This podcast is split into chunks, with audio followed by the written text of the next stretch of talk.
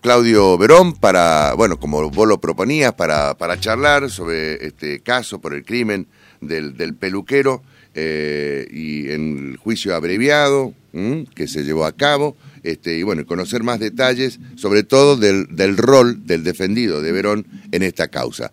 Eh, doctor Verón, ¿cómo le va? ¿Qué dice? Buen día, Víctor González lo saluda, pero también está Javier Aragón vía telefónica para charlar con usted. Eh, ¿Qué tal? ¿Cómo le va, Víctor? Buenos días. Bueno, un saludo también para Javier. Bueno, ahí está Javier. Vamos con las consultas al doctor Verón. Exactamente, Víctor. Eh, doctor, ¿cómo le va?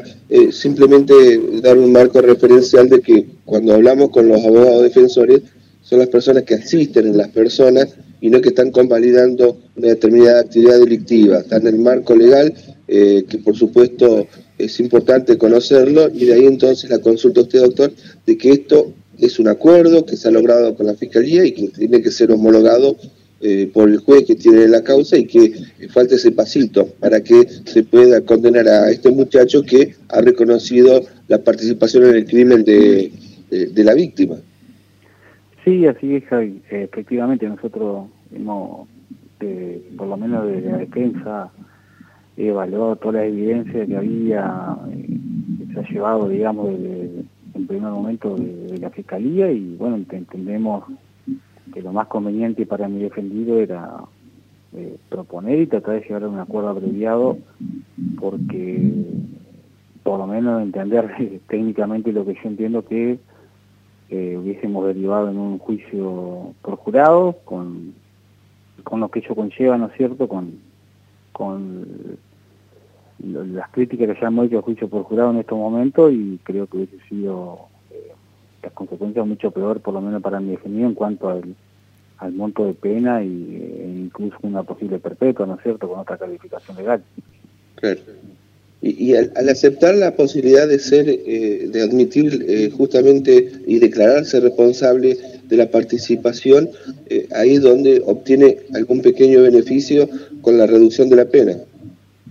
Exactamente, eso es lo que prevé el abreviado, justamente que ahí en, el abreviado se pueda, entre Fiscalía y Defensa, eh, negociar, digamos, en, el mejor término de la palabra, lo que es la calificación, ¿no es cierto?, primero, y obviamente primero reconocer la, participación en los hechos, la calificación y luego el, monto de pena que al, justamente al ser un abreviado es uno de los beneficios que saca el imputado, pero hay que también aclarar, Javier, en esto que no es un acuerdo donde uno puede hacerlo si no hay prueba, digamos, que lo respalde, porque eso es la tarea que el juez eh, obviamente ahora tiene que hacer, es decir, uno no podría asumir un, un, hecho si no hay prueba también que respalde esa confesión, ¿no es cierto? Es que sola, la sola confesión ya eh, amerita que te pongan una, una pena, si no sería muy fácil, cualquier persona podría reemplazar a otra en un hecho y asumir la culpa y no hay prueba que la respalde, es lo importante es la confesión, pero también hay otra prueba, lógicamente, que respalda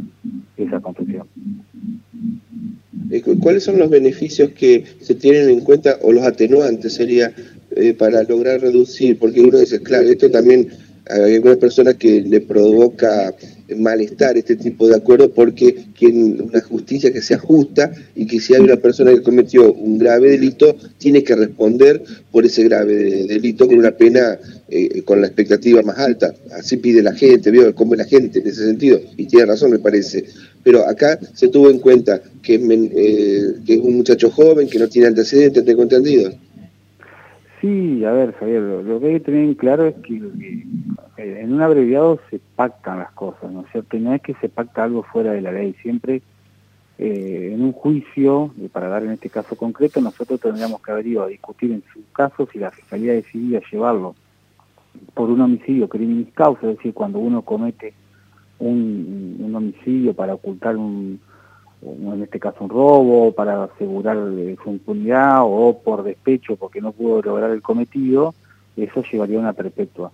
En el caso de que nosotros en, e, este preciso eh, negociamos otra calificación, fue justamente incluir ese hecho como un homicidio en ocasión de robo, que es distinto que prevé una pena de 10 a 25 años. Es una calificación legal creo que justa y adecuada. Si no hubiese ido a un juicio a discutir todo esto y las consecuencias obviamente no se saben entender esta defensa, para mi defendido hubiese sido peor. Nada más, la Fiscalía obviamente sabe que termina en un juicio, tendría que haber ido a discutir y no sabe cuáles serán las resultas, digamos, del caso. Por eso a veces la gente opina, obviamente, y está bien libremente, pero hay que conocer los pormenores, hay que conocer la prueba y hay que conocer también cuál sería la, el resultado en un juicio. No, no, no por ir a un juicio si, si o sí le hubiesen dado una perpetua, por ejemplo, que, que es por ahí lo que la gente plantea, ¿no es cierto? Que siempre quiere, obviamente, más, eh, más pena. Antes que le consulte, yo le quería saber, el, robo eh, se produce aparentemente porque eh, los acusados, porque el más acusado, fueron a, a buscar o comprar, o ahí se produce el altercado estupefaciente, cogollos de marihuana. Exactamente, eh, en realidad se produce un altercado donde empiezan a, una riña, se produce una pelea entre estas personas, bueno, y finalmente eh, con motivo de esta pelea se produce la muerte del, señor Brito, es decir, el homicidio no se da en el marco de intentar el, el, robo, eso es lo que entendimos, sino que solamente eh, lamentablemente desemboca porque hubo una pelea, una resistencia por parte de Grito y de otra persona y en ese marco se da este, el, homicidio, lamentablemente. Claro, ¿Y, su defendido estaba en el, en el lugar del hecho? Sí, sí, Víctor, lógicamente, eso es lo que él asume la... él asume la responsabilidad de que estaba, pero... La responsabilidad del hecho. Claro, Pero él asume por su, por su persona. Hay otros dos involucrados, que uno de ellos es menor, lógicamente, y hay otra persona piacenza que es defendido por también por mí, digamos, que no, eh, obviamente no, niega su participación, no hay prueba que lo vinculen, tenemos otra cosa en ese caso, por eso que no, no arreglamos ningún abreviado, obviamente vamos a, defendernos porque creemos que no, en este caso Piacenza es inocente. Eh, ustedes hablaban de las características del juicio abreviado, ¿La, ¿la familia de la víctima está de acuerdo en que eh, justamente se lleve adelante un, un abreviado? Sí, sí, Víctor, lógicamente eso obviamente es tarea de la Fiscalía, pero obviamente que... Que, hubo acuerdo, claro. Que lo habló, sí, sí, generalmente en estos casos siempre desde Fiscalía se le consulta, lógicamente, a la familia de las víctimas, porque es importante saber si van a quedar conformes, satisfechos, digamos. Siempre, obviamente, explicándole cuáles serían, eh, porque a veces, obviamente, uno puede preguntar, si no, se tiene un juicio. Claro. Pero obviamente se le explica cuál es cuál sería la, alternativa al juicio, pero la familia en este caso ha prestado conformidad. Está bien. Eh, Javier, vos que seguís este, todos los casos judiciales, ¿no? Eh, en un abreviado, la, la, pena de 16 años de cárcel, ¿es una pena eh, elevada, más allá de que justamente en el abreviado este, el imputado o aquellas personas que están imputadas admiten la responsabilidad en el hecho? Y sí, es una pena alta, Víctor, porque la pena mínima de un homicidio es de ocho años. Estamos hablando del doble. Claro. Así que eh, es una pena que está dentro de los Pero en un abreviado, eh, en un abreviado es tan alta o sí, generalmente no es tan alta la pena. Ha habido causas muy sí. y, espera, espera, espera, Javier, que, penas menores. Espera, Javier, que, que, vamos a escuchar al doctor Verón. Sí. ¿Cómo no? En ese punto, hay que, por eso justamente cuando eh, la gente dice, pero por un homicidio o por... Hay que ver, por eso digo, la calificación. En el caso de este no es un homicidio simple, cuya pena es de 8 a 25. Acá tenemos un homicidio que arranca con una... Eh, es agravado, es homicidio en ocasión de robo, es el artículo 165, eh, no el artículo 79. Entonces la pena se eleva de 10 a 25 años. Además, Toloy tenía otras causas que son dos delitos de estafas y una tenencia simple de eh, estupefacientes. Eso se hace un concurso real, que es lo que se llama en derecho, eh, y arrojaría una pena en expectativa con un mínimo de 10 y un máximo de aproximadamente 40, 42 años. Ah. Es decir, esa es la escala que se tiene en cuenta. Por eso es que a veces se aplica lógicamente, en este caso, como no tuvo antecedentes, como una persona joven, se aplicó eh, casi más cerca del mínimo, no, no ya más, más alta, pero por eso a veces cuando se hace un acuerdo lo que se tiene en cuenta es eso, es decir, en este caso ya te digo, tiene un mínimo de 10 y una, una máxima, porque es la suma de, la, de las máximas de todos los, delitos, de más o menos 42, 43 años, si no me falla el cálculo. Perfecto. ¿Otra consulta, Javier, para el doctor Verón?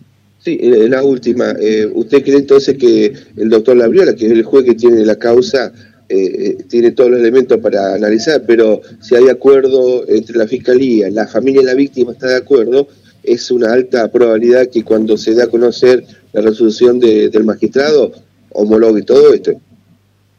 Sí, sí, Javier, entiendo que sí, pero obviamente lo reitero, no es que lo va a hacer solamente porque haya un acuerdo, sino que entendemos desde la Fiscalía, entendí particularmente la defensa, que hay una prueba bastante contundente que va a poder probado la participación de, mi defendido en este hecho y es por eso que el juez seguramente va, va a proceder a homologar eh, el acuerdo. Es decir, fundamentalmente lo que hay que tener en cuenta es que hay prueba que respalda el acuerdo que hemos hecho, ¿no es cierto? Muy bien. Doctor Claudio Verón, muchas gracias. ¿eh? Bueno, Víctor, muchas gracias. Saludos para todos. Chao, Javier. Hasta luego también. Hasta luego, doctor. Ahí estaba entonces la palabra del doctor Claudio eh, Verón.